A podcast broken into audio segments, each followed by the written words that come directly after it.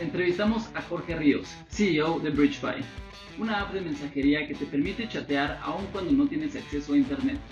BridgeFi es un SDK que se puede integrar fácilmente en aplicaciones móviles Android y iOS. Es ideal para festivales de música, conciertos, eventos deportivos, viajes, desastres naturales y otros eventos donde el acceso a Internet es limitado. Estás escuchando Imparables. Pues muy bien, gracias por aceptar la invitación, gracias por, por, tomarte el tiempo de tener esta charla con nosotros también en estas condiciones. ¿Por qué no nos cuentas un poco de BridgeFi? Pues nosotros hacemos software que hace que las apps móviles funcionen sin internet. En vez de utilizar los datos, en vez de utilizar una red de Wi-Fi, conectamos los dispositivos utilizando Bluetooth, las antenas que todo dispositivo inteligente tiene hoy, y creamos algo que se llama una red mesh, que son básicamente cadenas de dispositivos que están conectados entre sí. Imagínate este, en un festival de música, 50 mil personas, ¿no? Todas están conectadas entre sí y puedes enviar información de uno a uno, de uno a muchos, eh, a través de distancias muy, muy grandes. Esto nos permite meter nuestra tecnología o vendérsela más bien a aplicaciones que ya usamos todos los días para que las podamos seguir usando cuando antes no podíamos. Eh, desastres naturales, eventos musicales muy grandes, en, digamos, una escuela que no tenga acceso a Internet, eh, cuando viajas al extranjero, cuando quieres jugar un juego y no utilizar tus datos, etcétera. Si estoy en un festival de música, que creo que esto es una, sí es una experiencia que a muchos les ha pasado, ¿no? Que, que vas como a un festival, a un concierto y no hay señal para nada y es cierto, las apps no funcionan en lo más mínimo. ¿Cómo, cómo es que se usa la red de, de Bluetooth ¿Cómo, cómo, cómo se empiezan a transferir los datos si no tienes una entrada directa? Hay dos maneras en las que BridgeFi puede funcionar. Una es completamente offline. Imagínate que 50 eh, mil personas, no sé, 30 mil estén usando alguna aplicación que tenga BridgeFi. Entonces, ninguna de esas personas, ninguno de esos dispositivos necesita tener internet. Entonces, puedes compartir cosas de manera local. Puedes compartir mensajes, alertas, eh, ads, avisos de emergencia, ubicaciones en algún mapa, muchísimas cosas, sin que tengamos que tener acceso a Internet. O también lo que pueden hacer los desarrolladores que usan nuestro software es que las pocas personas que sí tengan acceso a Internet pueden utilizar ese, esa conexión para ya sea recibir información del Internet y distribuirlo localmente o bien juntar información de manera local y luego enviarlo al Internet. Todo esto de las redes mesh, ha habido, ha habido bastante eh, investigación sobre esto, especialmente en aplicaciones, bueno, de IoT, más que nada, y eh, avanzando, bueno, yo he visto varios proyectos de blockchain que lo han tratado como de implementar. ¿Cuál es tu experiencia con eso? Y, bueno, ¿cómo se ha visto realmente impactado el funcionamiento de, de BridgeFi con todo esto? Bueno, las redes mesh son un concepto que existe desde hace muchísimo. No es un concepto nuevo ni que nosotros inventamos. Eh, se ha utilizado en escenarios militares, industriales, etc. Entonces, lo que nosotros hicimos, que es relativamente nuevo, es que permitimos la creación de redes mesh con nodos móviles. ¿Qué significa esto? Que si tú controlas el hardware, como bien dijiste al principio, que ya existen las redes mesh en, en la industria del IoT, por ejemplo, ahí tú controlas el hardware, tú controlas las condiciones, con, sabes a qué distancia están dos dispositivos, sabes con qué antenas, eh, con qué antenas cuentas, qué, qué, software están corriendo, etcétera. Entonces es mucho más fácil crear una red mesh porque controlas todo, ¿no? Sin embargo, ¿qué pasa cuando tenemos un grupo de, por ejemplo, 96 mil personas en Hong Kong, en las calles de Hong Kong, como nos pasó el año pasado? Que todos quieren utilizar la tecnología, todos necesitan estar conectados en una red mesh. Sin embargo, tienes muchísimos diferentes tipos de eh, de hardware, muchísimo de, tienes iPhones, tienes eh, Android y luego también tienes diferentes versiones de Android, diferentes versiones de iOS y encima de eso también tienes diferentes versiones de Bluetooth. Entonces ahí es donde se hacía complejo, muchísimas empresas lo intentaron y, no pudieron. Sin embargo, lo que nosotros hicimos fue precisamente eso, permitir que esta gran gama de dispositivos se pueda conectar entre sí y puedan conectar eh, con compartir información de manera exitosa. Estás diciendo que construyeron como una capa de estandarización del lenguaje alrededor de todos estos dispositivos para que se puedan hablar. Sí, porque el SDK está a nivel aplicación. Entonces, en realidad utilizamos las tecnologías que ya tienen los celulares. No necesitas ningún jailbreaking, no necesitas instalar algo aparte de, de, la aplicación que quieres utilizar. Algún, algún ejemplo, digamos que en dos, tres años WhatsApp adopta la tecnología de BridgeTry no necesitas instalar nada más, simplemente haces un update de, WhatsApp que ya trae la tecnología nuestra integrada y con eso ya podrías empezar a utilizar WhatsApp ¿Cómo, ¿Cómo es que se usa? O sea, ¿a quién va dirigido? ¿Quiénes son los que lo instalan? ¿Son, son compañías los que lo instalan? O, ¿Y las compañías a su vez se lo empujan a los usuarios como un update dentro de su aplicación? ¿O Bridgefy es una aplicación aparte que, que yo también meto en mi teléfono? ¿O cómo es todo este funcionamiento? Bueno, Bridgefy como empresa empezó eh, con modelo B2C. Este producto principal era una aplicación móvil. Es como, era como un WhatsApp, pero funcionaba con o sin Internet. Entonces, eso empezó en el 2014, la terminamos de construir un par de años después. Y ahí fue donde nos dimos cuenta, eh, tras haber hablado con usuarios, tras haber estudiado a nuestros competidores y también uh, mucho análisis, que el mercado y la oportunidad eran muchísimo más grandes si pivoteamos hacia un modelo B2B. Entonces, en vez de tratar de convencer a millones de personas de descargar otra aplicación que probablemente van a usar, digamos, 5, 6, 7, a lo mejor 10 veces en un mes, mejor meter nuestra tecnología a las aplicaciones que la gente ya usa todos los días, que ya sabe usar, hacer ese partnership para que con, si, cerramos eh, una empresa, nos podemos ir de, de poquitos, de 1.6 millones de usuarios a 5 ah, millones de usuarios. Cierras una más, 10, entonces puedes crecer mucho más rápido y, y ya está el producto en los celulares de la gente. Simplemente es, un, es una herramienta que le vendemos a las empresas, lo incluyen a sus apps y de un día para otro podrían tenerlo millones de personas. Oye, pero entonces empezaron con esto desde el 2014, estás diciendo. Sí. ¿Cómo fue esa trayectoria? ¿Cuál, es, ¿Cuál es tu trayectoria como persona y como emprendedor para haber llegado hasta el 2014, primero a un proyecto de esa manera y luego escalarlo a una compañía que, como dices, se puede conectar a otras compañías B2B y, puede empezar a crecer con usuarios eh, de una manera mucho más sustentable? Bueno, yo empecé, yo me gradué de carrera en la Universidad de Monterrey, me meto a trabajar en el gobierno local de la ciudad de San Pedro García García, aquí en Nuevo León, y ahí fue donde me empecé a meter más en, proyectos de tecnología, eh, fui coordinador de, proyectos de emprendimiento, este, entonces ayudándole chavitos con fondos, con recursos y demás, y ahí fue donde como que me empezó a, aplico con mi primera empresa, una aceleradora que, que estaba aquí también en Monterrey, y nos aceptaron, pasamos por el programa de aceleración, la empresa no funcionó muy bien y en lo que yo estaba buscando qué hacer, me aceptaron en Startup Bus, es un hackathon internacional. Eh, equipos de México compitieron contra equipos de Estados Unidos y de Canadá y ahí fue donde conocí a, a, mis socios, ahí se nos ocurrió la idea de Bridgefy y pues nada, cinco años después aquí estamos. Están levantando capital actualmente y que bueno, la situación pues claramente ya no es la óptima para estar levantando capital. Pero bueno, cinco años de, sobrevivencia de, de, una startup ya es bastante, ¿no? Ya puedes decir que ya tienes un, una, compañía en buen camino. Entonces, ¿cómo, ¿cómo ha sido todo? Bueno, ¿cómo fue ese proceso desde cinco años a crear el primer MVP, ¿no? De, de a que fuera aceptado?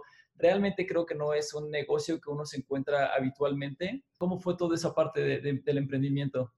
Empezamos siendo tres y de hecho fue hace seis años, no cinco, ahora que hago las cuentas. Este, empezamos siendo tres socios, terminamos el concurso de Startup Bus y quedamos en segundo lugar de cuarenta y tantos equipos, entonces nos emocionamos mucho y nos quedamos como que con la espinita porque honestamente pensamos que íbamos a ser el primer equipo mexicano en ganar el Startup Bus que ya tiene años y años siendo ese, ese concurso. Este, entonces nos gustaba mucho la idea, eh, empezamos a recibir eh, invitaciones para salir en, en, podcast, salimos con Pedro con este, artículos de noticias y demás, entonces nos emocionamos, nos emocionamos y entre más lo pensaba, más me emocionaba con el concepto. Entonces decidimos este, levantar un poquitito de capital de, de, un amigo mío y, y dedicarnos a Bridgeway tres meses. Y dijimos, vamos a hacerlo tres meses, a ver si lo podemos sacar adelante, a ver si podemos sacar un MVP, a ver si funciona, vamos a averiguar si funciona o no, y si no, pues no pasa nada. Entonces pasaron tres meses, mediados del segundo mes nos invitaron, la persona que fundó el Startup Bus tenía un, un coworking slash eh, hostal para emprendedores en San Francisco, California. Entonces nos dice, eh, qué increíble que decidieron, una idea de Startup Bus decidieron convertirla en una empresa, vénganse a San Francisco, pues acá es donde acá, está todo, ¿no? En Silicon Valley. Dijiste algo, algo bastante interesante, que es cuando estaban construyendo el MVP, fue, bueno, pues vamos a construir esto, a ver si funciona, a ver si no funciona. ¿Qué tipo de pruebas corres? ¿Con cuántos dispositivos? Como para validar este producto está funcionando y si, lo, y si le hago deploy a este producto en un festival, aunque sea pequeño, en un festival de comida o lo que sea, no, no se va a caer. Bueno, nosotros hacíamos varios tipos de pruebas. Unas eran de escritorio, que es básicamente con unos 5 o 6 dispositivos en, literal en tu escritorio, ahí checaba si funcionaba o no, si se enviaban los mensajes, qué pasaba con la batería, qué pasaba con los procesos, si se trababa, si eh, se, cerraba la aplicación, muchísimas cosas. Y por ejemplo, en el 2018 hicimos una prueba muy grande en, eh, un festival de San Francisco. Hicimos, nos descargaron como 8 mil personas en un día antes de entrar al festival Este es un festival inmenso, inmenso de 120 mil personas. Ahí hicimos también pruebas que, pero no las controlamos, simplemente a ver qué pasa y a ver cómo lo usan. Y esa es la prueba más valiosa que podemos hacer.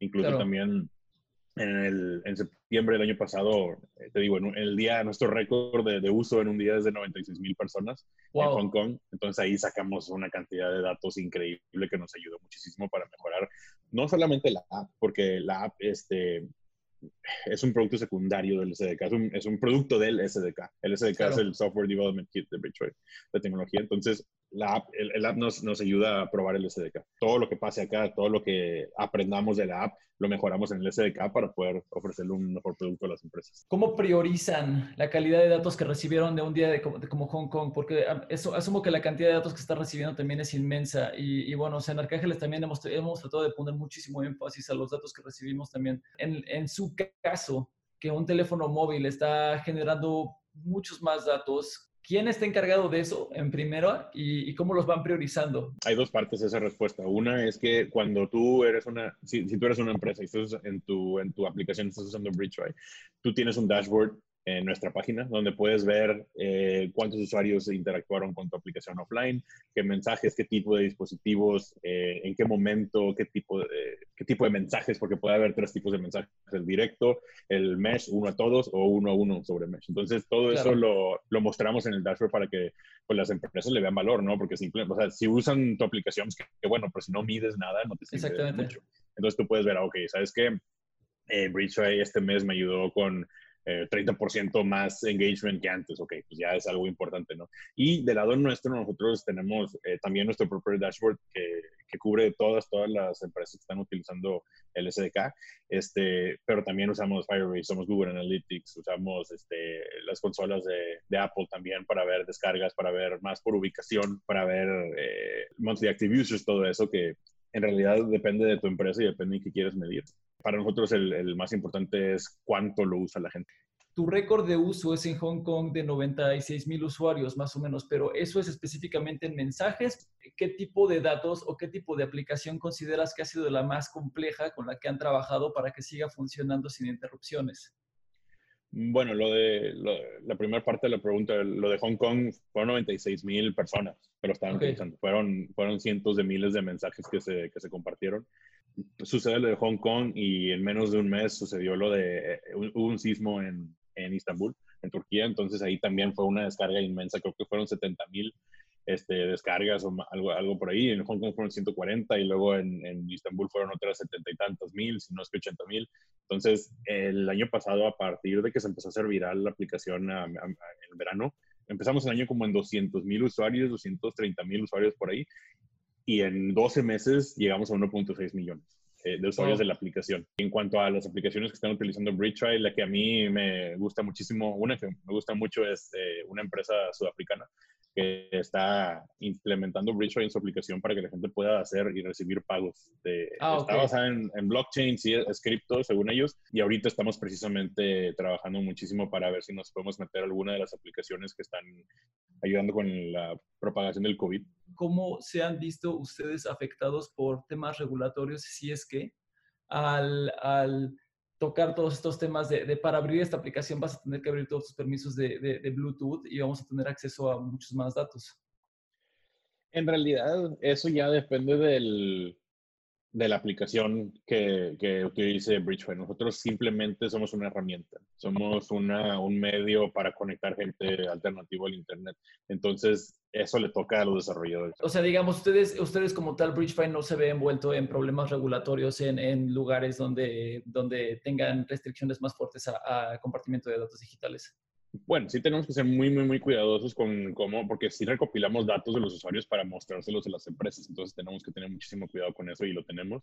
Sin embargo, ya del lado del usuario, del lado de pedirle permiso al usuario, de avisarle qué está pasando y qué, qué implica, eso ya depende de, la, de las empresas. Muy bien, entonces eh, tu tarea casi casi como CEO siempre ha sido, bueno, pues de todo, ¿no? De marketero, de ventas, demás, y, y del otro lado, del lado más técnico, le han estado dando mucho mantenimiento a la aplicación desde, que salió, bueno, desde que era ese equipo de siete hasta ahora. Eh, ¿Está siempre a cargo de una persona?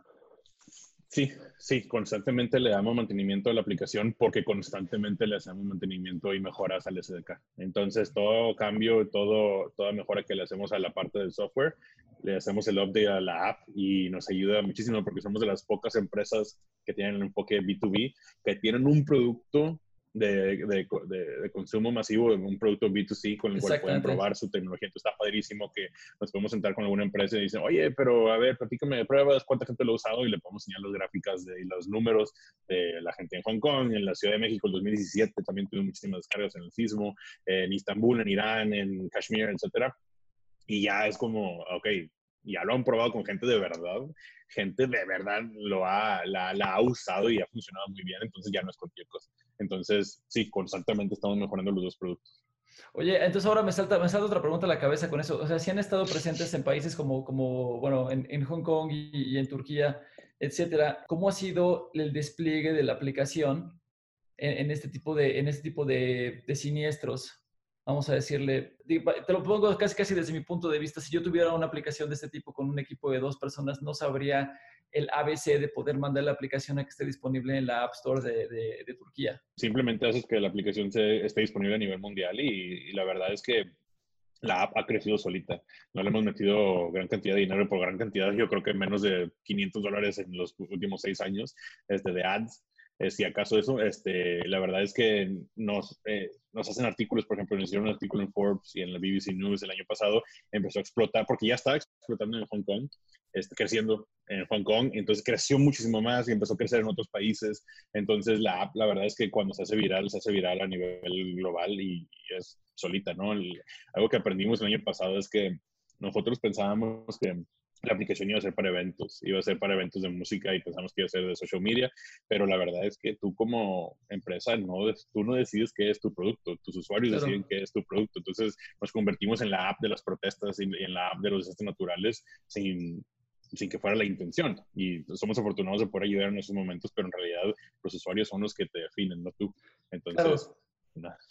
Creo que, creo que ese es muy relativo a, las, las, etapas tempranas de Twitter, cuando también empezó lo de la primavera árabe, ¿no? Este, en Egipto, eh, el, fraude en Irán, todo eso, ¿no? Que, que, les apagaban los medios de comunicación, la televisión y todo el mundo se empezaba a poner de acuerdo en Twitter para ir a hacer manifestaciones, ¿no?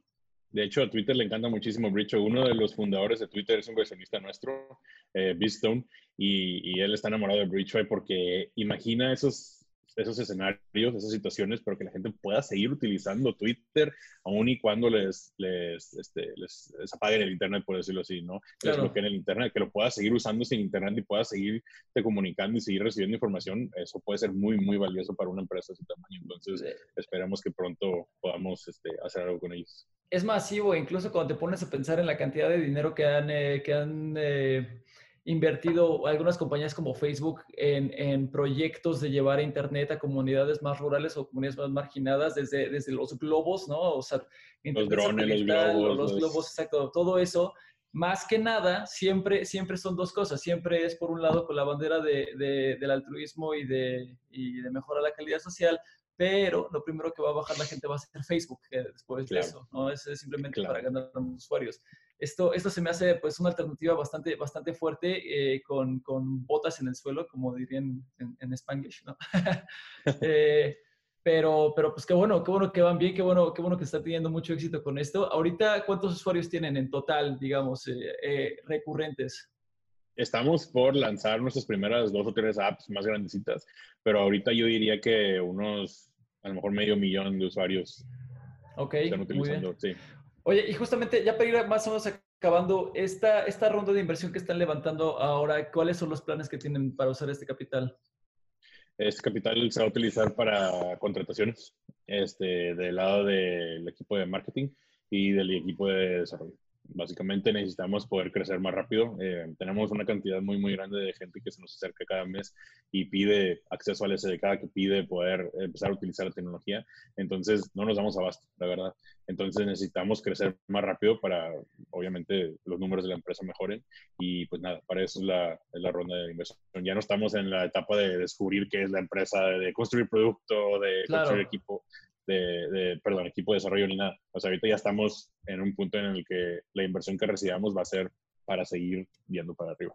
No te pregunté esto, creo que se me olvidó, pero tengo que aprovechar la, la oportunidad antes de que se nos acabe el tiempo. Pero ¿cómo es su modelo de negocio? Nosotros le, es licensing que le hacemos a las empresas. Es básicamente les, les damos derecho a utilizar la tecnología en sus apps y les cobramos en base a los usuarios que esa app tenga. Y ya varía, ya depende del tamaño de una aplicación, cuánto les cobramos al, al año. Ok. Oye, y entonces, bueno, ya que están metidos en esto y ya que, ya que han tenido tanta popularidad, ¿cuál es tu visión o cómo estarías viendo el futuro de la industria, tanto, tanto de IoT como, como, como de estas telecomunicaciones que ya no dependen tanto en, en eh, sistemas centralizados de, de, de envío de datos? Nosotros nos vemos en unos 5 o 7 años siendo un estándar internacional para las comunicaciones offline. Creemos que hay muchísimas oportunidades en países en vías de desarrollo, en zonas de desastres naturales y lugares donde hay constantes congregaciones grandes de gente, que es básicamente cualquier ciudad. Entonces, eh, nos, nos, vemos en esa cantidad de tiempo, nos vemos conectando ciudades enteras a través no solo de, de smartphones, sino también de laptops, de tablets, de coches inteligentes, de lo que tú quieras, ¿no? Cualquier cosa que tenga, cualquier dispositivo que tenga el sistema operativo que nosotros necesitamos y una, mínimo una de las antenas que soportamos, ya con eso podemos conectar ciudades enteras. Imagínate poder mandar un mensaje del aeropuerto de la Ciudad de México hasta, no sé, el Ángel de Independencia, por decirlo así, en un futuro, ¿no? Entonces, eso podría tener muchísimo valor eh, para las ciudades, para las empresas y para los usuarios, porque ya no dependes de poder pagar X cantidad de pesos por un plan de internet, o de estar conectado al Wi-Fi de un Starbucks, afuera de un Starbucks, o estás en una emergencia, un sismo, ¿no? En, como en la Ciudad de México, que eventualmente va a haber otro sismo, este, que te rescaten o encontrar a tu familia, todas esas cosas, simplemente poder conectarte a una red que sea que sea a, prueba de esos desastres naturales podría ser muy, muy valioso para muchísima gente. Digamos que este es el uso que más se le ha dado, o bueno, donde ha salido más útil. Eh, ¿crees, que, ¿Crees que esto tenga potencial eh, más allá o más en el futuro con, con, digamos, industrias como del gaming, este, realidad aumentada, realidad virtual, digamos, eh, todo el furor que hubo con Pokémon Go hace unos años? ¿No? Es muchísima gente gastando datos, metiéndose a, Central Park a buscar a un, a un Pokémon legendario, ¿no? Este, el producto este puede llegar a unos años realmente como a sustituir todo ese, todo ese consumo de datos simplemente a través de, a través de BridgeFi para, digamos, no sé, un torneo de, de first person shooter o algo así en una arena aquí.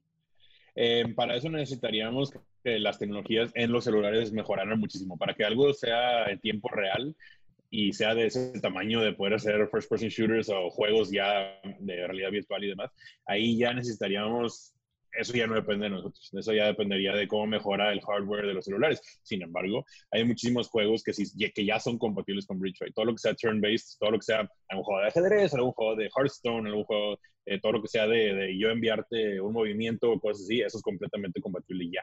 Y creemos que hay muchísimas industrias que nos faltan por explorar. La educación, eh, la salud, este, eh, te digo, los eventos grandes ya nos hemos metido ahí. Los juegos nos apasionan muchísimo eso también. Eh, IoT también es el futuro para nosotros. Entonces, casi cualquier cosa que se pueda hacer con Internet también se puede hacer con BridgeWay. Y conforme vayan mejorando las tecnologías en los celulares, nos vamos a mejorar con ellos. Si tú pudieras escoger una industria a la que te quisieras mover inmediatamente después, que no fuera una elección de tus usuarios, pero que fuera tu elección, ah, ¿cuál sería? Social media. Social media. Es el que usamos más y es el más popular, por muchísimo. O sea, no tiene comparación con ningún otro tipo de aplicación. ¿Y qué tipo de, qué tipo de interacciones sería en social media a través de esto? O sea, completamente Twitter, este, Instagram, lo que sea, nada más todo corriendo a través de Bridgefire. Bueno, por, por social media podrías, sí, Twitter puede ser eh, Tinder, apps similares a Tinder, a Grindr, este, pueden ser este, también de mensajería, que lo, nosotros lo consideramos como social media también, todo que sea WhatsApp, Facebook Messenger, este, okay, tú quieras. Entonces, todo eso todos ese tipo de aplicaciones este, también son compatibles con, con y es el que usa más la gente. Entonces, si yo puedo mandarle un mensaje a, no sé, a, toda mi oficina, imagínense que tengamos una oficina de 50 personas y en vez de mandar un mensaje usando el internet, lo podemos mandar usando BridgeFi en un concierto que puedas decir, toma esta cerveza, ¿no? Y puedes mandar una ad a todas esas personas, encontrar un niño perdido, mil millones de cosas, este, eh, para a la cosa. Wow, pues sí, sí tiene, sí tiene bastante potencial de siempre, nunca, como que luego subestimamos las comunicaciones o los mensajes porque ya están completamente ahí, pero, pero realmente el potencial que todavía tiene avanzar aplicaciones de mensajería y, telecomunicaciones sigue siendo eh, pues una, una, carrera sin parar, ¿no? Ahora con el 5G también a ver cómo se pone, ¿no? Eh, pues bueno, eh, Jorge, creo que ya se nos está acabando el tiempo, creo que ya te está bombardeando con todas las preguntas que se me han ocurrido a nivel técnico, se me, hace, se me hace un producto excelente, se me hace un producto súper interesante, qué bueno que les está yendo tan bien y que están teniendo tanto éxito.